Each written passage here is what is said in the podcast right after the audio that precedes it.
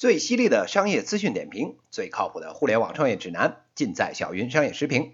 点击订阅专辑，关注小云老师公众号，获取最新资讯。各位听友，大家好，我是小云老师。今天啊，跟大家谈一个跟工业制造有关的话题。工业四点零这个词呢，是德国政府啊在二零一三年四月的汉诺威工业博览会上提出的，是由德国政府提出的十大未来项目之一。工业四点零啊，是以智能制造为主导的第四次工业革命。制定该战略的目的呢，是希望通过充分的利用信息通讯技术和信息物理系统相结合的手段，将制造业向智能化进行转型。德国政府提出的这个工业四点零战略啊，到今天也有三四年了。据说啊，该战略已经得到了德国科研界还有产业界的广泛认同。西门子公司呢，号称已经将这个概念啊引入它自己的工业软件开发和生产控制系统里面。中国政府呢，也不甘落后，提出了自己的工业四点零版本。叫做中国制造二零二五，想通过建设包括制造业创新中心建设工程、强基工程、智能制造工程等五大工程，在十大领域进行突破，全面提升啊我国的制造业水平。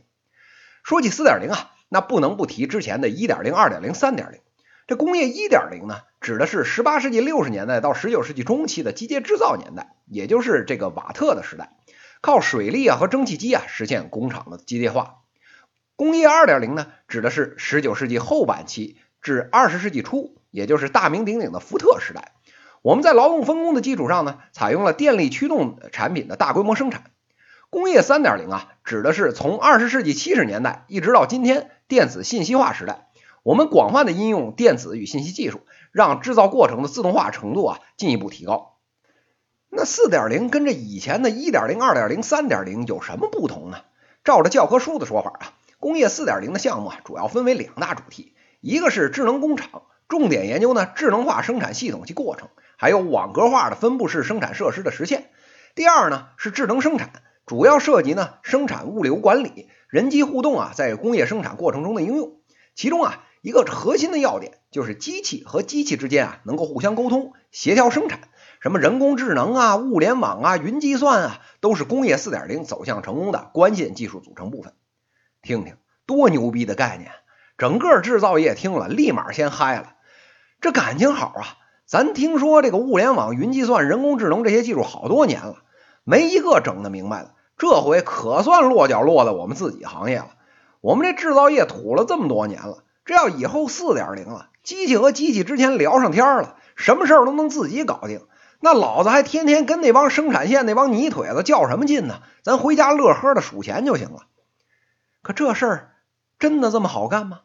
国内的几个重要的四点零示范项目，小云老师基本都看了个遍。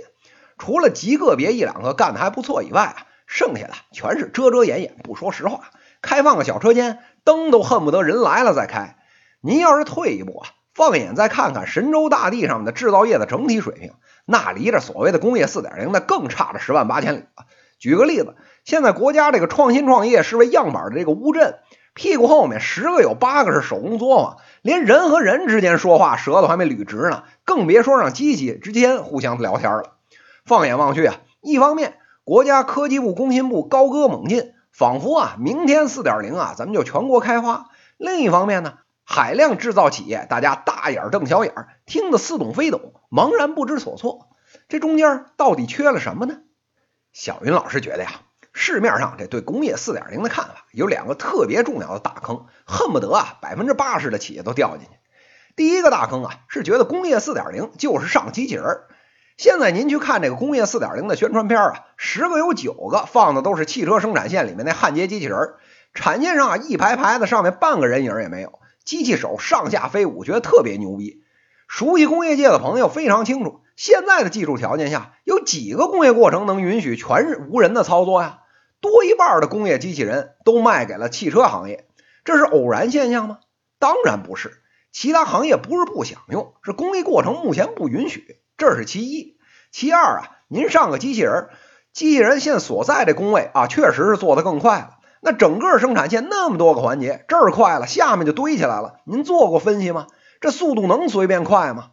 再加上机器人的这个容错率一般都比较低，您这设备啊，要是万一是进口的，那更好看了。故障了要修，都要先打两个小时越洋电话跟洋鬼子掰扯。有这闲钱，咱好好做做生产优化，把生产线的波动整整，带来的效果啊，比买个机器人强多了。这些道理啊，上过工业工程的课，或者这个生产一线啊，咱干个七八年都能明白。那为啥还天天嚷着要上机器人呢？您私下再一问呢，他就吐实话了。做产线优化哪有机器人性感啊？这领导来了，您给他推公式有用，还是给他让他看这个机器人跳舞有用啊？上面看不出成效，不容易套国家补贴呀。得，这一通大实话听的，能把我们这帮做工业工程的人给噎死。第二个大坑啊，是觉得这个工业四点零啊，就是要上这个 SAP 啊、Oracle 啊这种企业资源计划管理系统，也叫 ERP。说到这个，小云老师这个气啊就不打一处来。SAP 现在行业里面就快成作死的代名词了。您到制造业里面去问问，先问谁上 SAP 了，一堆人举手。您要再多问一句，说效果怎么样啊？立马没人吱声了。这市面上的 SAP 百分之六七十的企业就用到了财务部门，用到生产调度这个层面呢，几乎就没有。就算有啊，大多啊也是后续记个台账。您要是啊还能用个这个需求的倒排啊，那必须就是世界五百强的水平了。这个国内这副德行呢，国外又怎么样呢？往美国一瞅，连波音这种世界一流的制造业企业，SAP 用的再牛逼，到了生产环节全是 Excel，干一行啊划一步，跟小鱼老师前两年去的这个深圳参观的那个首饰加工作坊的干法一模一样。那为什么企业用不好呢？我举个例子啊。像这个 SAP 啊、Oracle 这种软件，就如同啊，他们做了一双四十四号男装正装皮鞋，说这个一米八五、体重八十公斤的欧美男士，哎，穿上去特别帅。那您这要是中国十八岁、九十斤重的黄花大闺女，说这个穿这鞋不好看，那人家立马急眼了，说那不行啊，我们这是世界上最牛逼的鞋，穿起来必须好看，五百强穿起来都好看。您穿着不好看，那说明您啊跟世界五百强有巨大差距，赶紧回家做变性手术去。再退一万步讲，您强行把 SAP 用在生产上了，您决策方式落后，管理水平低下，大量冗余流程或者无效流程，那是软件能解决的。再上十个 SAP 给您定制，加一千个功能，那也是瞎子眼能白费蜡呀。我们回顾一下这两个大坑啊，小云老师觉得呀，深挖这两个大坑的根源就是一个字儿。懒，各位工业界的同仁们啊，我们回想一下，整个工厂的这个运作管理里面，不好干的事儿不计其数，每天焦头烂额，屁股都沾不了凳子。但是什么事儿最好干呢？最简单呢？哎，对了，那就是花钱啊，最他喵的简单。不是人工做的慢吗？咱花钱上个机器人。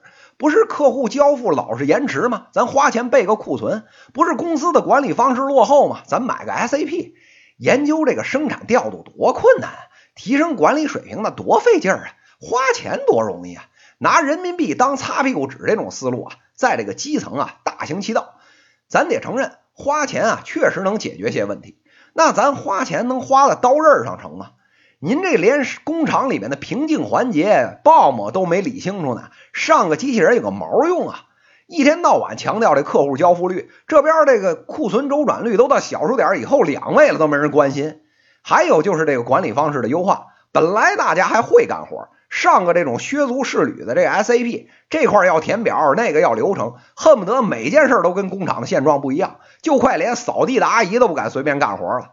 再整一个一小时两百美元的这 SAP 顾问，不出一年啊，这厂子就得玩完。小云老师觉得呀，这个工业几点零啊，真的不重要，企业呀要好好坐下来想想，自己干这家企业到底想帮客户解决什么问题啊？归结起来不过是以下三个问题。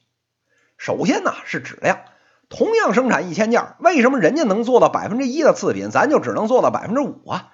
人家东西做出来能用三十年，我这怎么就能用三年啊？天天嚷嚷着工匠精神，工匠精神，这工匠精神重要的一点就是注重质量。至今啊，一批企业觉得这个质量是检测出来的。哎，就因为您这个生产线最后一个是这个工序是检验台，这玩意儿就是检验出来了。啊，质量首先是设计出来的，其次是制造出来的。您这工艺设计差别人一截子，制造过程又不监控，靠着检测环节能提升质量，这不是扯淡吗？然后是这个效率，生产线都一样，人家一分钟做出五十件，为什么您就只能做三十件啊？人家切换个产品十分钟换个模具就行了，为什么我们要六个小时啊？这时候啊，就有人跳出来了，那咱上机器人啊，一个顶八个，这就是工业四点零的精髓啊！小云老师想说了，有的行业机器人确实能解决问题，但这是万灵丹，谁吃了都管用吗？再说了，没机器人咱就活就不干了是吗？作业流程的这种改进，好多时候比机器人带来的效率提升还高，少花钱多办事的例子比比皆是。就算咱产线上全是机器人。您调度不行，照样该歇菜歇菜。最后啊是成本，您家这个设计和销售拼了老命，咱做的毛利超高，为什么到最后我们这个净利最低呀？人家都卖一百块钱，为什么别人还有钱做广告，我连工资都快发不出来了？在保证质量和效率的过程中，怎么才能用更低的成本来实现？是所有企业都需要考虑的问题。拜这几年的这个房地产脑残的政策所赐啊，现在这个深圳啊，一个厂子里做饭的阿姨不给四千块钱都不干活了。您这生产过程要是再不改进，怎么才能把成本压下来啊？那么多在制品和成品的库存堆在那儿，咱当自家仓库是银行，还能天天给您发利息还是怎么着？小云老师每一年去的这个多一半的企业，都拿这个库存当解决所有工厂问题的灵丹妙药。没有这大几千万的库存啊，都不好意思出去跟同行打招呼似的。就这管理理念，挂个横幅，发两篇通稿，咱就工业四点零了，咱能别扯淡了吗？小云老师觉得呀，我们这些制造企业都应该塌下心来，与其啊天天琢磨着工业四点零这看似好看，实际啊根本吃不上的大饼，不如啊老老实实的解决质量、效率和成本的问题，踏踏实实啊把企业竞争力做好。这个世界再变。咱变到这工业四十点零，落到地面上，还不是要回到质量、效率、成本这三件事上吗？这面子和里子哪个更重要？要不咱再好好琢磨琢磨。以上就是今天资讯的内容，最犀利的商业资讯点评，最靠谱的互联网创业指南，尽在小云商业时评。非常欢迎呢，大家在评论区给我留言，也可以在评论区点击向主播提问，来直接问我问题。在下一期节目里，我们将聊聊聊跟手机游戏有关的话题。